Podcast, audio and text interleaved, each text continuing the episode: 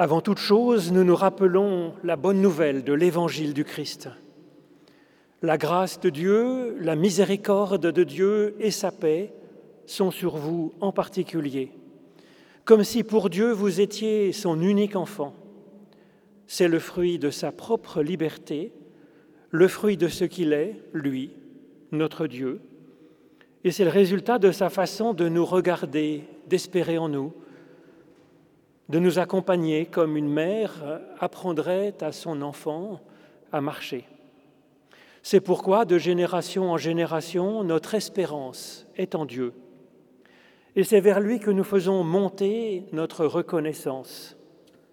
Alors, chers fidèles et passants, merci d'être là ce matin c'est vraiment une joie et une force de se rassembler pour célébrer notre Dieu, notre Dieu à tous, et de s'unir dans la louange. Alors c'est ce que je vous propose de faire avec le chant du psaume 84, c'est le numéro 40 dans notre recueil, Roi des rois, éternel mon Dieu, dans ta maison, je suis heureux.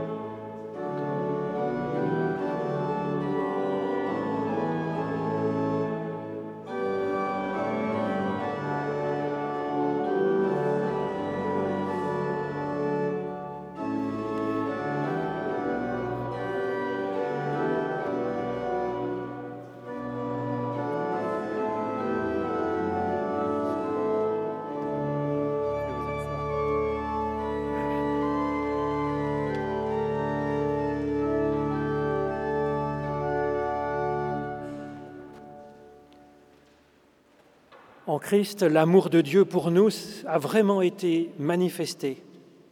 Il nous dit, Venez à moi, vous tous qui êtes fatigués et chargés, et je vous donnerai du repos.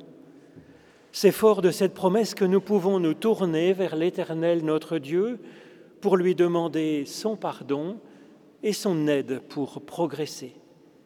C'est ce que je vous propose de faire en suivant du cœur cette prière de Saint Augustin donc au, au 5e siècle. Seigneur mon Dieu, toi qui es la lumière des aveugles et la force des faibles, Toi qui es aussi la lumière des voyants et la force des forts, sois attentif à ma prière. Écoute les appels que je te lance du plus profond de ma misère. Car si tu n'entendais pas, si tu te détournais de moi, où pourrais-je aller et à qui m'adresser? Ô mon Dieu, achève d'illuminer mon esprit. Ta parole est ma joie, plus agréable que toutes les richesses, que tous les honneurs et tous les plaisirs. Ne me laisse pas, Seigneur, sans la plénitude de tes dons. Ne m'abandonne pas. Je suis comme une plante qui a besoin que tu l'arroses en la favorisant de ses grâces. Seigneur, aie pitié de moi, exauce mon souhait. Fais par ta miséricorde que je trouve grâce devant toi pour me faire découvrir les merveilles de ta parole, source de vie.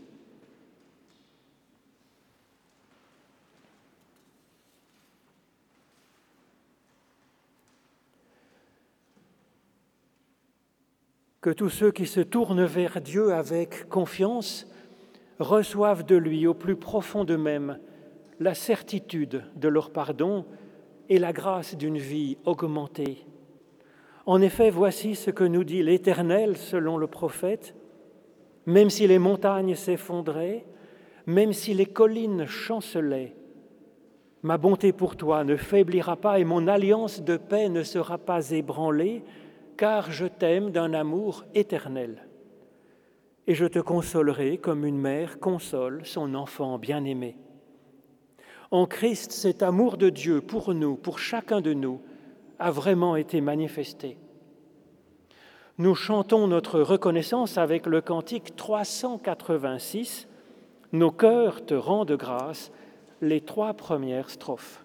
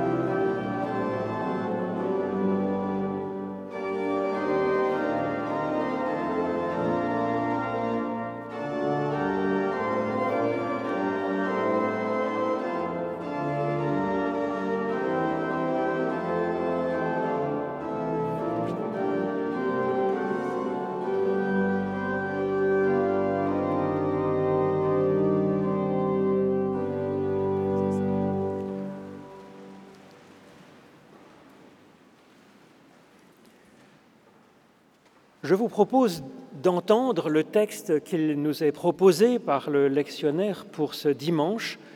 C'est un texte que beaucoup d'entre vous connaissent par cœur, en fait.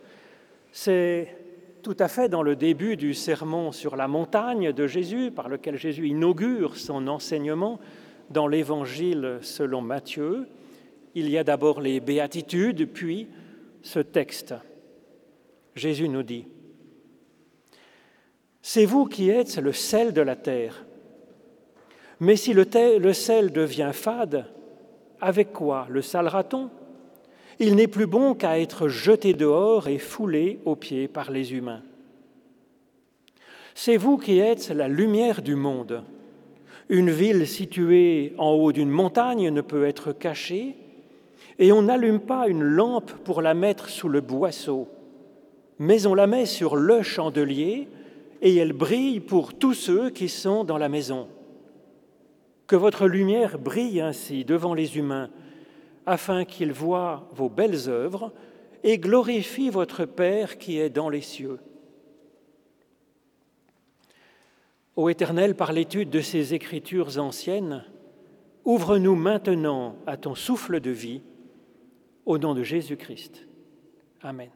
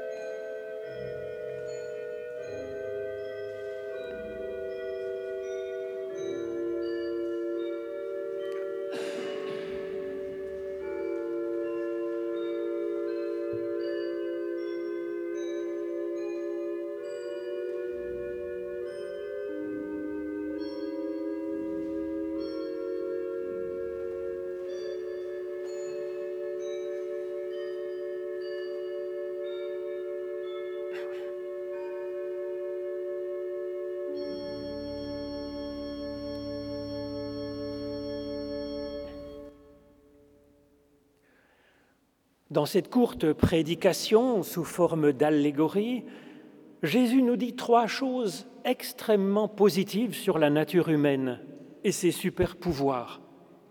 Nous sommes le sel de la terre, nous sommes la lumière du monde. Cela fait deux super pouvoirs. Alors, quelle est la troisième qualité? Elle pourrait passer comme inaperçue dans ce texte, et pourtant, Pourtant, quand la prédication de Jésus commence par un vous êtes qui n'a pas d'utilité au point de vue grammatical, et qu'il le répète à deux reprises dans cette très courte prédication, cela nous fait sentir que nous avons là quelque chose d'important sur la personne humaine. Alors nous revient en mémoire que dans la Bible hébraïque, le nom de Dieu est simplement Je suis. Nous sommes donc de la race de ce Je suis de Yahvé. Vous êtes, nous dit Jésus, sans condition de performance, de croyance, sans faire le tri dans les personnes de la foule des curieux qui sont là, massés à l'écouter, peut-être pour beaucoup par curiosité, car c'est vraiment le début de son ministère de prédicateur. Et Jésus, disant cela, il affirme que nous sommes des enfants de ce je suis, ce je suis qui est à l'origine de l'univers, à l'origine de ce que nous sommes. Et Jésus nous dit que nous sommes de cette race-là, capables de faire émerger de l'être, d'inventer du neuf. Jésus nous dit ici que nous sommes des créatures capables de Dieu. C'est sachant cela que nous pouvons alors prendre courage pour entendre la suite de cette prédication et à quelle mission nous sommes appelés par Jésus. Nous avons si vite peur dans notre vie du néant qui nous environne, c'est vrai, qui nous agresse parfois. Seulement, nous, nous sommes du côté de l'être, nous dit Jésus, radicalement. Nous l'ignorons trop peut-être. Nous l'oublions comme dans ce texte où cette affirmation essentielle est souvent oubliée, bien qu'elle soit placée par Jésus en premier de sa prédication et puis répétée au milieu, comme si nous n'avions pas fait attention. Effectivement, notre attention est si vite distraite par ce qui est visible. La terre dont parle Jésus, bien sûr, et puis le cosmos immense et étoilé. Nous sommes pressés d'en venir peut-être aussi à ces pouvoirs que nous aurions dans cette terre, dans cet univers, peut-être aussi pour entendre nos devoirs, et puis ce que Dieu va faire pour nous aider à avancer dans cette existence. Effectivement, tout cela est important, c'est vrai, sauf que, sauf que tout cela n'a de sens que sur la base de cette théologie essentielle. La personne humaine participe à cette nature de Dieu qui lui permet de dire je suis. Et Jésus nous dit en préambule de tout ce qu'il va nous raconter ensuite que nous avons reçu ce don incroyable de dire je suis à notre tour. Nous pouvons le dire tranquillement et nous pouvons le dire modestement puisque cela ne vient pas de nous, c'est un don de Dieu.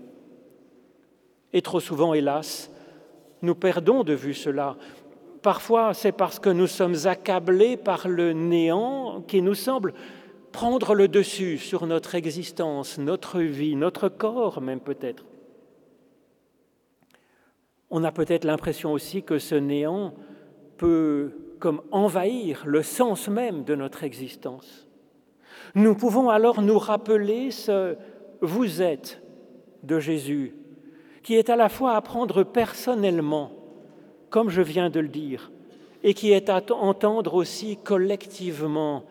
Ce vous êtes au pluriel me rappelle que je ne suis pas seul, que d'autres sont des je suis autour de moi et que c'est ensemble que nous formons un corps. Nous avons tant besoin les uns des autres et de Dieu pour nous rappeler que nous sommes ainsi une source d'être indispensable à cette terre et même à ce cosmos. C'est sur ce fond que Jésus va ensuite parler de nous, de nos pouvoirs et de la bonne façon d'en user pour qu'ils soient actifs, puissants en ce monde.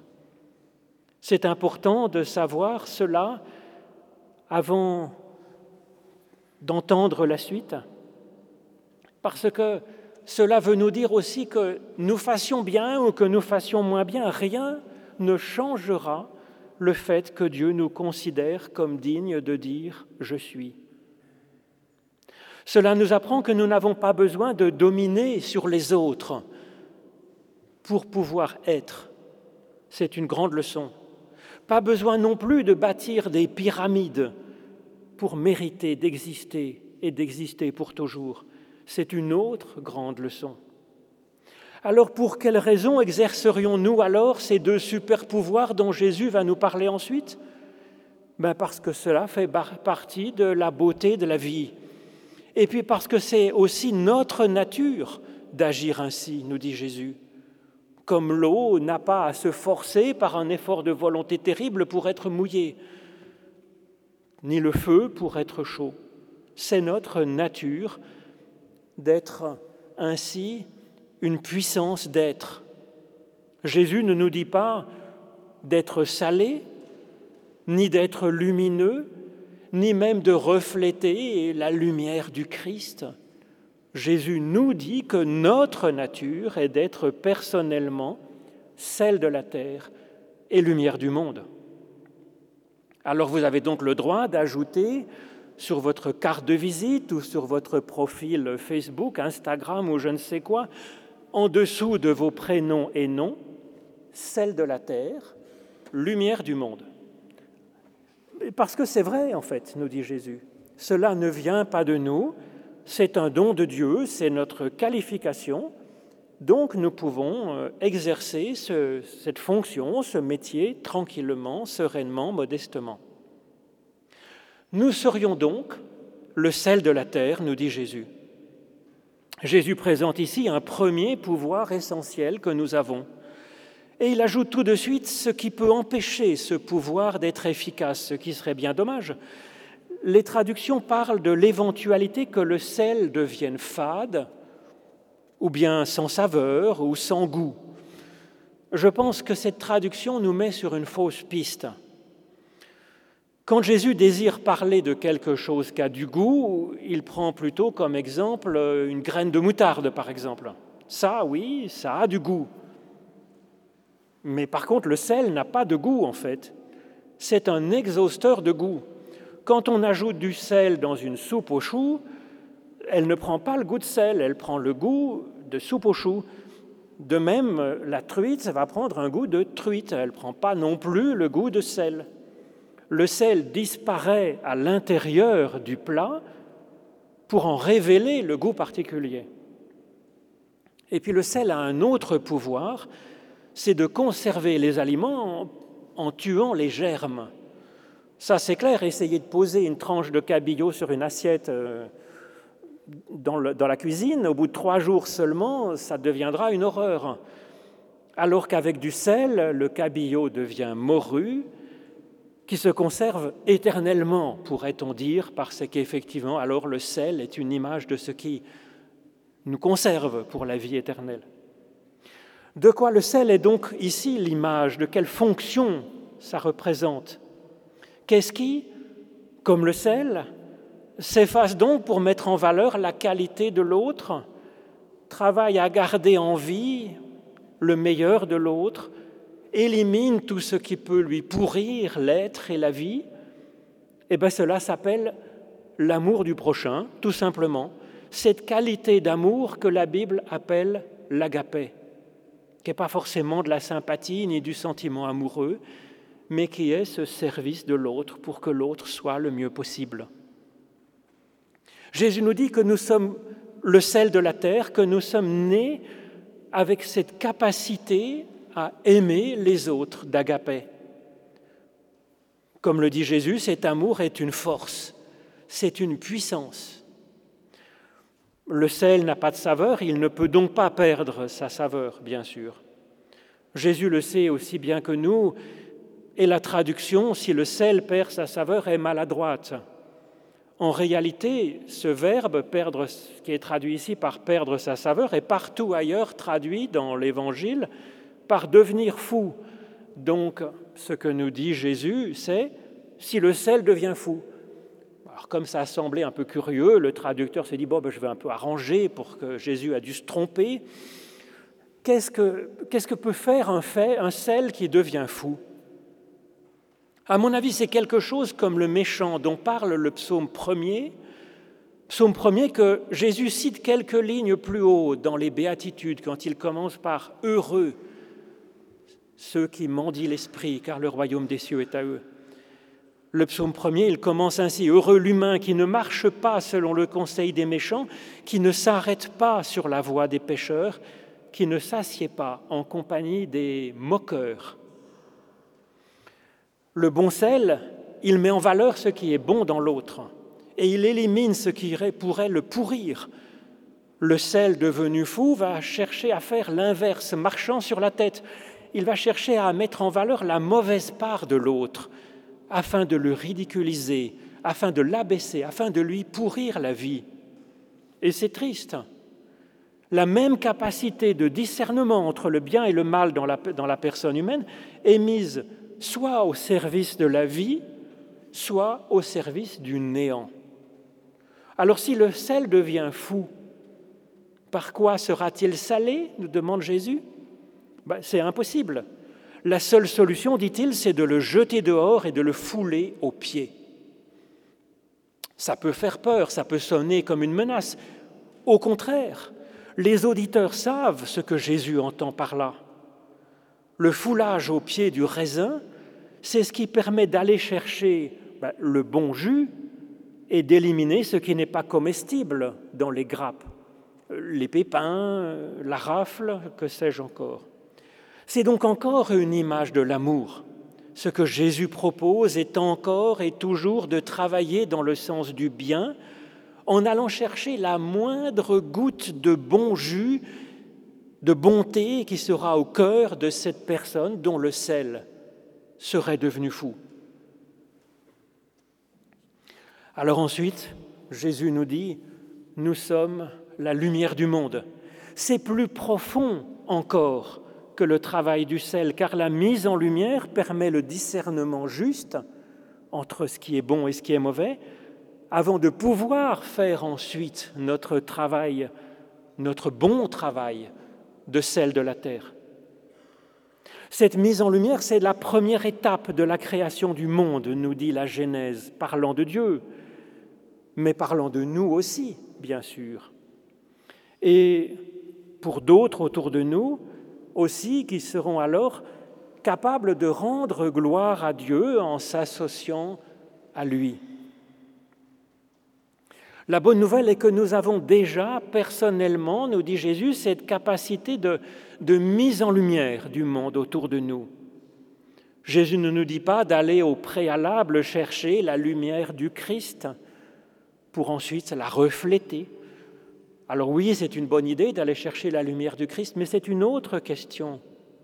Il ne nous dit pas non plus d'être au préalable assez érudit, d'avoir creusé toutes les connaissances sur les hommes et sur Dieu. C'est sans doute utile aussi, mais là n'est pas non plus la question. Il nous dit, vous êtes déjà la lumière du monde. Et il parle donc a priori d'un pouvoir que nous avons naturellement, avant même d'avoir la foi, de connaître Dieu, avant même de réfléchir. C'est celui, je pense, d'avoir un point de vue particulier qui sort de notre personnalité profonde et qui met en lumière la beauté de la création. Cette capacité est nichée dans notre personnalité, dans notre histoire, quelle qu'elle soit, douloureuse et souffrante. Ce côté personnel de notre lumière est bien précisé dans le récit de la Pentecôte, avec la flamme de l'Esprit, de l'Esprit de Dieu, de l'Esprit Saint, qui, se sépare, nous dit le texte, pour être donné par Dieu individuellement sur chacune des personnes qui est là, faisant de chaque personne, selon la promesse attendue, un prophète ou une prophétesse. Ce super pouvoir, il nous tombe ainsi sur la tête naturellement comme un don de Dieu. Seulement il peut être effectivement activé, valorisé, ou il peut être au contraire enfoui. Il existerait alors encore, mais il n'éclairerait plus. Donc comme Jésus évoquait une maladie possible de notre salinité, il parle maintenant d'une maladie possible de notre luminosité. Une seule chose, nous dit Jésus, pourrait obscurcir la lumière d'une personne, c'est quand on la met sous un boisseau. Alors Jésus aurait pu choisir mille autres images, bien sûr. Il aurait pu dire que la lumière, la lampe est mise, je ne sais pas, dans le placard ou, sous, un, sous un pot ou au fond d'un puits ou que quelqu'un souffle dessus et éteint la flamme de la lampe, que sais-je. Eh bien non, la seule maladie qui peut occulter la lumière d'une personne, c'est un boisseau, nous dit Jésus. Un boisseau, c'est objet qui sert à mesurer un volume de grains pour en déterminer la valeur sur le marché. Que veut dire donc Jésus par cette image? Je pense que ça veut dire que dès lors que nous nous penchons vers la lumière d'une personne ou sur notre propre lumière, mais pour la jauger, pour essayer d'en mesurer la valeur, la comparer peut-être à celle d'autres, c'est que nous n'avons rien compris à cette lumière. Et donc nous ne pouvons plus la voir. Ce n'est plus une fréquence à laquelle notre œil devient sensible. Personne ne pourra regarder ce monde comme vous le regardez avec votre personnalité. Et donc ce regard, votre regard, est aussi indispensable que tout autre regard et donc d'un prix infini pour Dieu et pour le monde, effectivement. Néanmoins, même sous le boisseau, même incomprise, même étouffée par notre crainte d'avoir à dire quelque chose qui soit valable, même occultée donc pour nous qui avons tellement tendance à jauger les autres et à nous jauger, nous juger nous-mêmes, peut-être nous dévaloriser, nous comparer, ou tout simplement qui avons tant de mal à aimer un peu, eh bien, malgré tout cela, la flamme resterait présente, elle resterait à l'intérieur, comme enfouie. Au contraire, Jésus nous apprend ce qui peut valoriser la lumière personnelle d'une personne. Il cite deux choses. Notre lumière peut être comme une ville sur la montagne. Dans la Bible, la montagne évoque le culte et la prière qui nous relient à Dieu par sa louange. Donc chaque personne, par les multiples dimensions de sa vie, multiples dimensions de son être, est comme une ville aux multiples fenêtres, aux multiples lumières. Et puis l'humanité aussi, l'humanité entière forme comme une ville. Eh bien, quand ces lumières sont en hauteur, élevées par la prière, par le culte, alors nous ne valons pas plus, c'est la même lumière, les mêmes villes, les mêmes fenêtres, mais ces lumières rayonnent alors mieux et plus loin, et elles croisent peut-être d'autres éclairages. La deuxième façon de valoriser cette lumière que nous sommes, nous dit Jésus, c'est d'être, posé sur le chandelier. Alors il ne parle pas ici d'un support quelconque, il ne parle pas d'un chandelier quelconque, mais il dit bien le chandelier, avec un article défini. Alors cela désigne sans ambiguïté dans ce contexte la menorah, le chandelier qui était au cœur du temple de Jérusalem, chandelier qui symbolisait la présence de l'Éternel au cœur de l'humanité. Chandelier que nous connaissons, car il y a d'ailleurs une image, une représentation de ce chandelier à Rome sur un arc de triomphe, les Romains étant tout contents de l'avoir emporté, le prenant donc dans le temple de Jérusalem. Et donc cette seconde image elle vient compléter celle de la montagne. Cette fois-ci, ce n'est plus l'élévation de l'homme vers Dieu par la prière, c'est le choix de faire confiance à Dieu pour qu'il nous porte. Et puis ensuite qu'il fasse de nous ce qu'il voudra. C'est un encouragement puissant à laisser briller nos quelques petits photons sur le monde qui nous entoure, sachant qu'avec l'aide de Dieu, ce sera utile et ce sera bon. Il se fait notre marchepied, notre faire-valoir pour que notre lumière brille plus loin. Le sel fera le reste. Et donc, la religion, elle consiste à choisir de nous poser sur Dieu, sur ce qu'évoque le fait de mettre notre lampe sur le chandelier, que notre lumière brille que notre sel soit puissant et bon, de sorte que les humains qui nous entourent aient le bonheur d'en rendre gloire à Dieu. Amen.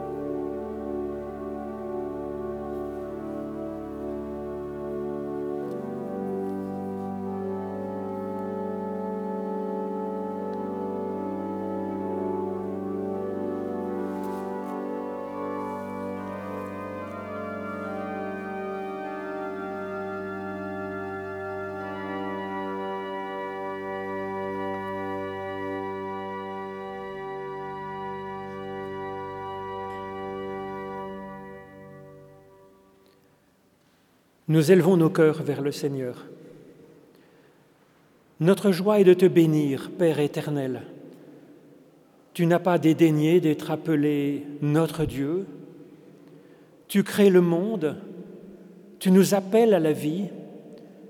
Alors béni sois-tu pour l'œuvre de ton souffle. Béni sois-tu pour ton Fils Jésus-Christ et ce qu'il a accompli pour nous. Béni sois-tu de nous rassembler en un corps et que nous y ayons une place spéciale. Béni sois-tu pour ton amour. Amen. Dans l'Évangile, selon Matthieu, voici le récit qu'il donne du dernier repas que Jésus prit avec ses disciples. Matthieu, qui y était lui-même, nous dit que pendant qu'il mangeait, Jésus prit du pain, et après avoir dit la bénédiction, il le rompit et le donna aux disciples en disant, Prenez, mangez, ceci est mon corps. Il prit ensuite une coupe, et après avoir rendu grâce, il la leur donna en disant, Buvez-en tous, car ceci est le sang de l'alliance, répandu pour la multitude, pour le pardon des péchés. Nous prions Dieu. Seigneur, nous avons préparé la table dans l'espérance que tu la présideras. Veuille par l'action de ton Saint-Esprit nous donner d'être nourris par les paroles et par les actes de ton Fils, d'approfondir jour en jour, en jour, de jour en jour encore, notre communion avec toi, de recevoir ta présence, ta consolation et ta paix et de saisir notre vocation particulière au service de personnes qui nous sont confiées. Ton Fils Jésus-Christ nous a donné cette confiance en toi qui nous permet de te prier comme notre Père, comme notre Mère à tous. Notre Père qui es aux cieux, que ton nom soit sanctifié, que ton règne vienne que ta volonté soit faite sur la terre comme au ciel. Donne-nous aujourd'hui notre pain de ce jour. Pardonne-nous nos offenses, comme nous pardonnons aussi à ceux qui nous ont offensés. Et ne nous laisse pas entrer en tentation, mais délivre-nous du mal, car c'est à toi qu'appartiennent le règne, la puissance et la gloire pour les siècles des siècles. Amen. Et je vous propose de chanter ensemble le cantique numéro 285. Nous voulons par nos cantiques te rendre gloire, ô Fils unique. De chanter les deux premières strophes donc de ce cantique 285.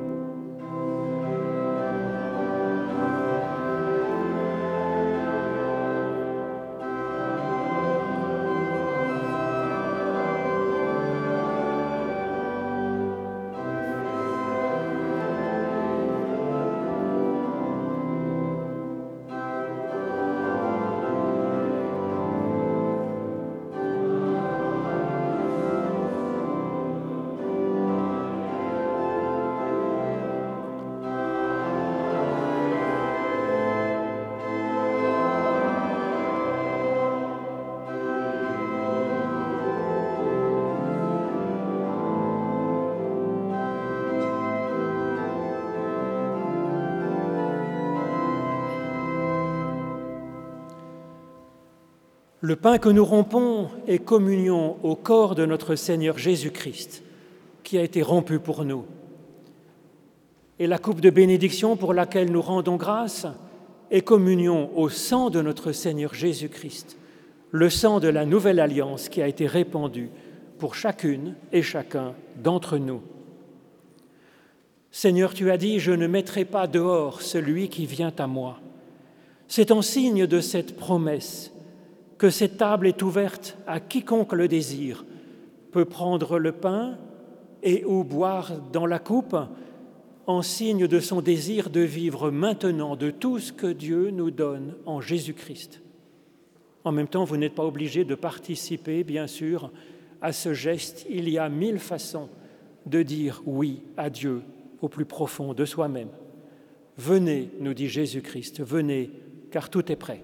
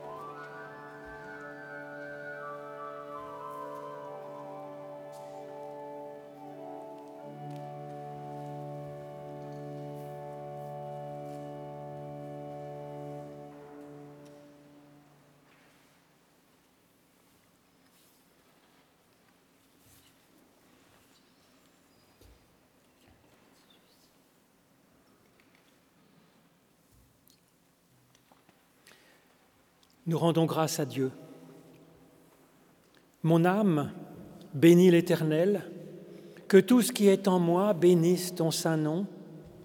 C'est toi qui pardonnes toutes nos fautes, c'est toi qui guéris toutes nos infirmités, c'est toi qui arraches notre vie à la tombe, c'est toi qui nous couronnes de bonté et de miséricorde. Alors oui, nous bénirons l'Éternel tant que nous vivrons, nous célébrerons notre Dieu tant que nous existerons. Amen. Alors à la sortie, si vous le désirez, vous pouvez prendre le texte de la prédication que je vous ai proposé, avec aussi donc quelques, quelques bonus sur que j'ai pas, je vous ai fait grâce d'une partie euh, du haut de la chair pour pas prolonger trop une prédication déjà infiniment plus interminable que la magnifique prédication de Jésus-Christ. Donc vous pouvez aussi euh, maintenant participer à l'offrande pendant le chant du cantique 373, Louer le Seigneur au plus haut des cieux, les quatre strophes donc de ce cantique.